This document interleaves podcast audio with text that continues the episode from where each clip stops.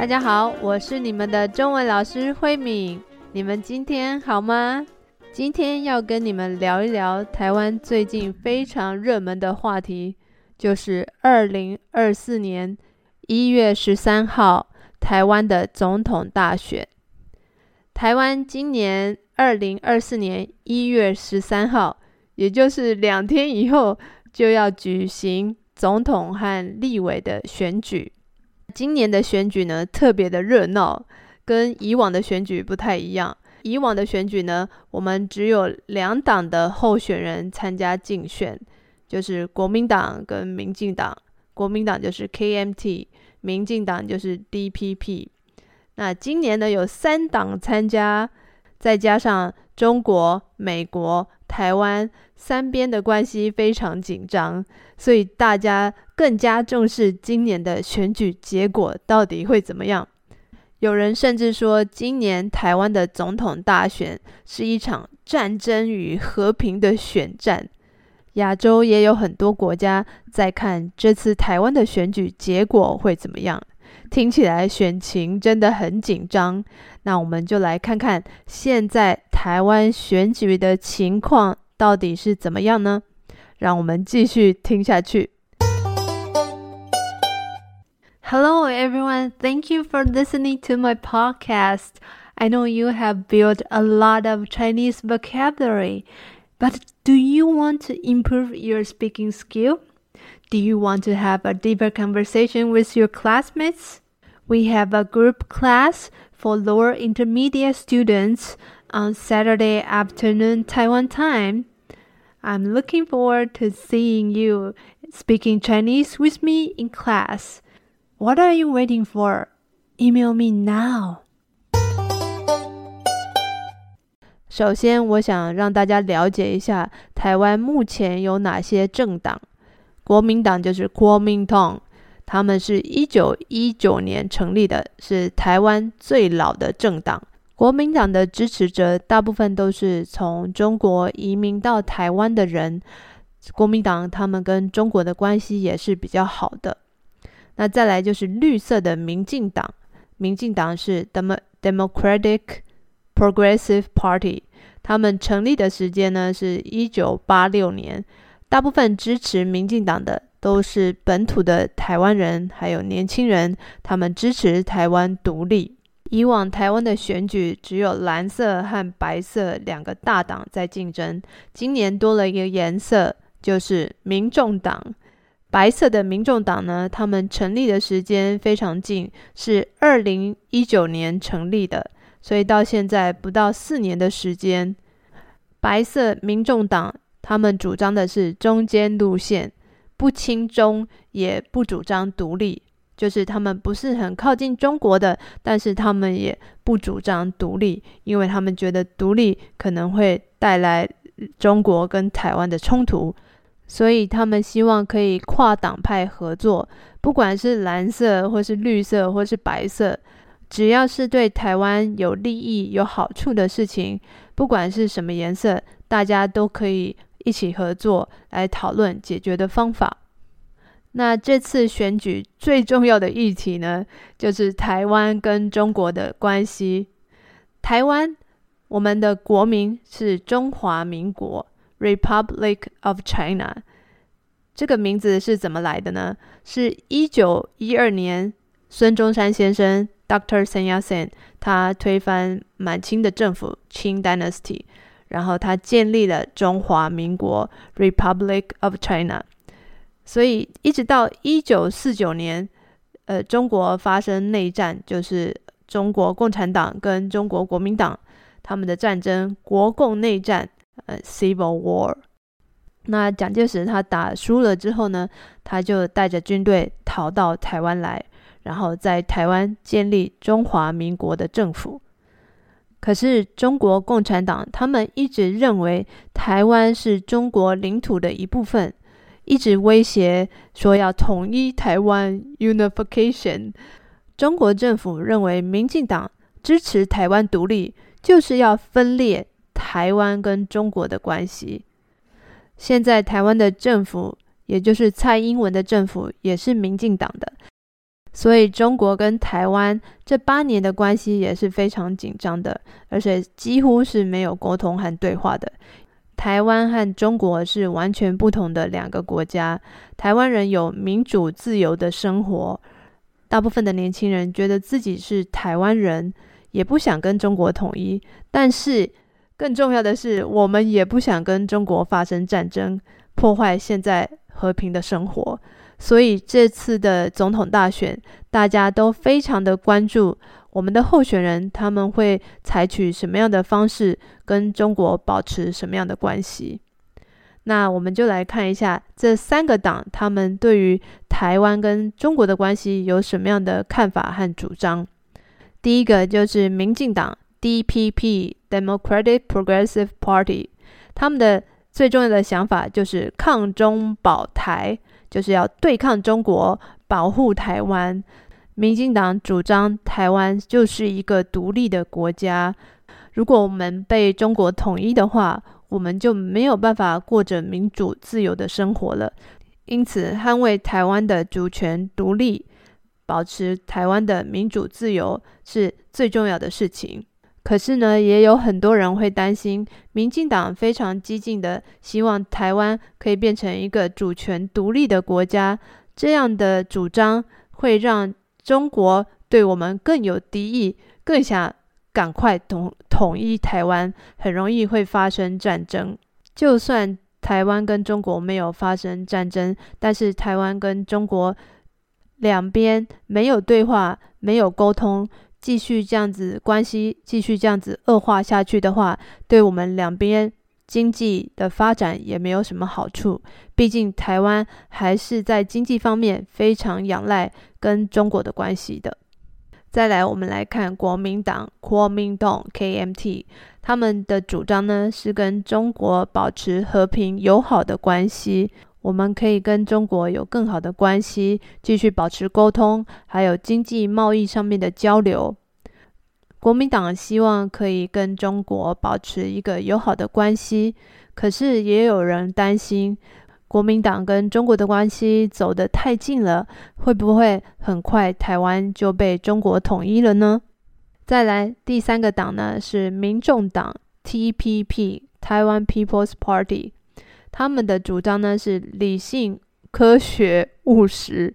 他们觉得跟中国要保持一个理性、务实的关系，也就是说，我们不要跟中国制造紧张的关系，但是还是要继续保持很务实的经济和贸易的交流。那他们觉得，呃，台湾可以保持现在的情况，就是维持现状 （status quo），然后继续和平的发展。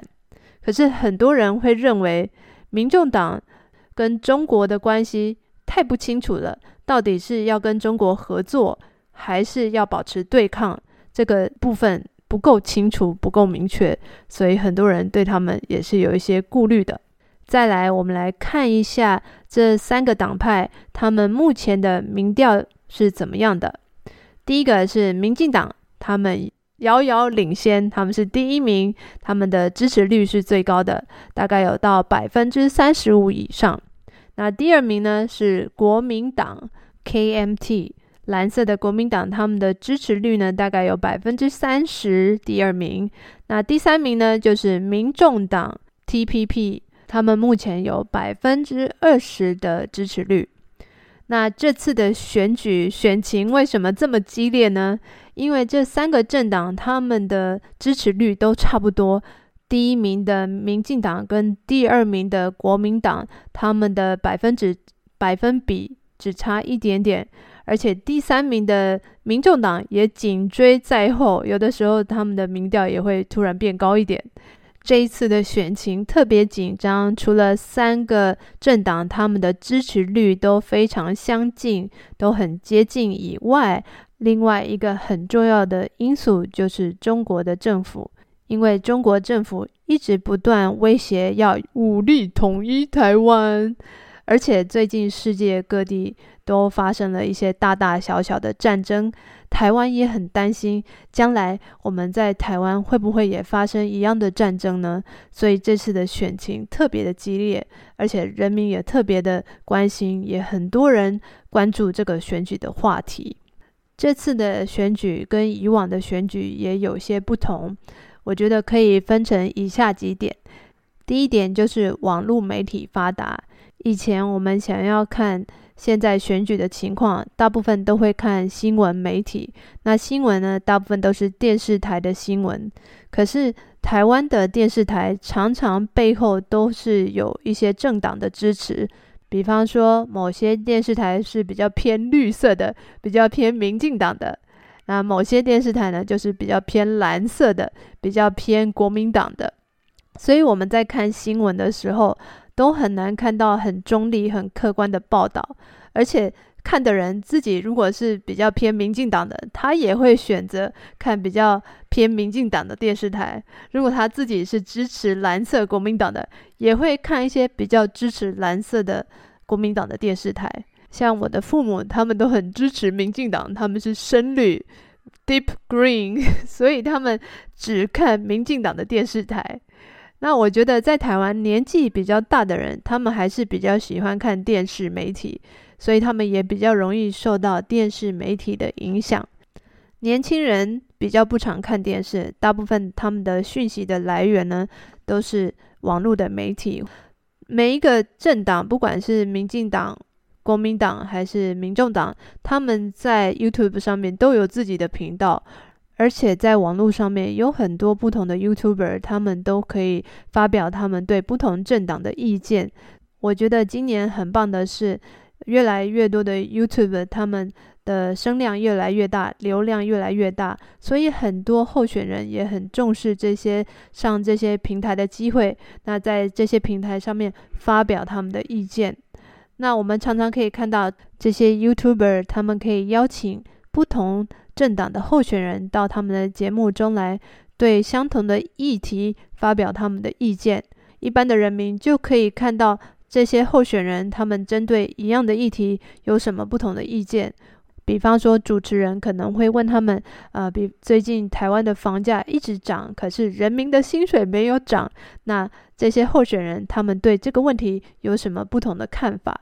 那我们听了这些候选人他们的想法之后，我们心里就有更多可以参考的资料，觉得嗯，想一想哪一个候选人跟我的想法是比较接近的，那我们就可以投给自己想要投的候选人。我觉得还有些 YouTuber 他们做的节目更有趣，他们会去访问不同候选人的支持者，就是他们的 supporters 支持者，去问他们为什么你支持这个候选人。比方说，我看到一个 YouTuber 他到一个呃国民党的这个选举大会的会场去访问他们的 supporter 支持者，说啊，为什么你支持国民党的候选人？那他们就会说很多理由。那有的人就说没有，为什么？我就是想支持他。那呃，但在每一个党都有这样子的人，就是他们不管这个政党他的主张或者是他们的想法是什么，他就是很支持这个党，没有任何理由的支持。那也有选民是比较理性的，他们可以说出自己为什么支持这个候选人的一些理由。那我觉得这样的节目比看呃候选人。更有意思，因为这就是一般人民他们自己的想法，还有他们自己的声音，所以我觉得我很喜欢看 YouTuber 他们去访问一般人民，他们对于这些候选人的想法，我觉得这个是以前在电视上面比较少看到的。这次台湾的选举非常的紧张刺激，我觉得。比看足球比赛那种 FIFA 的比赛，或是 World Cup 那种世界杯还刺激。为什么呢？因为这三组的候选人，他们都是民调非常的接近，而且在台湾，人人都可以直接选总统，我们可以直接投票选我们喜欢的总统，这个是大家都可以做的事情，也变成大家的共同话题。那这三组候选人，因为他们的支持度都很很接近，每个星期可能都会有不同的变化，所以不到最后一分钟，真的不知道谁会当选。这次的选举特别的紧张刺激。有人问我，呃，在台湾跟台湾人讨论政治是一个很敏感的话题吗？我认为政治的话题的确是蛮敏感的，尤其是在学校或是在公司，我们尽量还是不要讨论这个话题。但是，我觉得。呃，如果这个人是你的好朋友，或是你很信任的人的话，你了解他对政治的态度是不是开放的？比方说，我很了解我的父母，他们他们是非常支持他们的候选人，所以没有讨论的空间，所以我也不会跟他们讨论政治的话题。可是我的朋友，我知道哦，哪些朋友他们对政治的想法是比较开放的，我就觉得哦，我们可以聊一聊，虽然。我们支持的人是不一样的，但是我也很想听听他们对不同候选人的想法是什么。我认为每一个候选人都有他自己的优点和缺点，没有一个候选人是百分之百完美的。所以我很好奇，就是每一个人他们支持某一个候选人的理由是什么。然后我想听听他们觉得这个候选人他的优点是什么，他的缺点是什么。